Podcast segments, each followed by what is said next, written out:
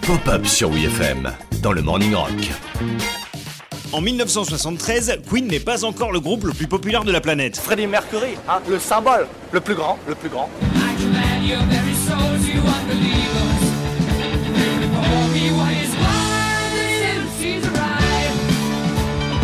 Cette absence de notoriété ne va pas empêcher leurs égaux de s'afficher en gros plan sur la pochette de leur second album, Queen 2. D'ailleurs, leur manager de l'époque, Norman Sheffield, dira Il suffit que je m'absente un moment pour qu'ils aient tous la folie des grandeurs. C'est faux, bien entendu, il a jamais dit ça, mais c'est pas la question. La question, c'est comment la pochette de Queen 2 a-t-elle été créée? Eh ben, c'est une bonne question, Emilien. À la recherche d'une image choc, le groupe contacte un des photographes les plus en vue de l'époque, Mick Rock, à qui on devait des pochettes pour Sid Barrett, Lou Reed, David Bowie ou encore les Stooges. Tiens, du beau monde. Freddie Mercury veut une image baroque, décadente, avec beaucoup de contraste. Mick Rock va alors s'inspirer d'une des actrices les plus glam des années 30, Marlène Dietrich. Il demande à Freddie Mercury de reproduire la pose d'une photo de l'actrice dans le film Shanghai Express. Ça alors, c'est une idée de génie. Le chanteur place ses mains en croix sur sa poitrine, lève son visage vers la lumière, les trois autres membres de Queen sont placés autour de lui, le tout devant un fond complètement noir. Résultat, une photo iconique dont le concept sera recyclé par Queen quelques années plus tard pour le clip de ceci.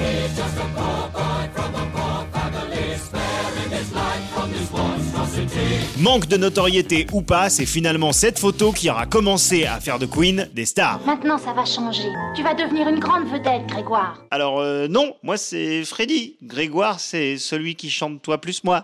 Toi plus moi, plus tous ceux qui euh, ferment ta gueule Qu'est-ce donc cette diablerie?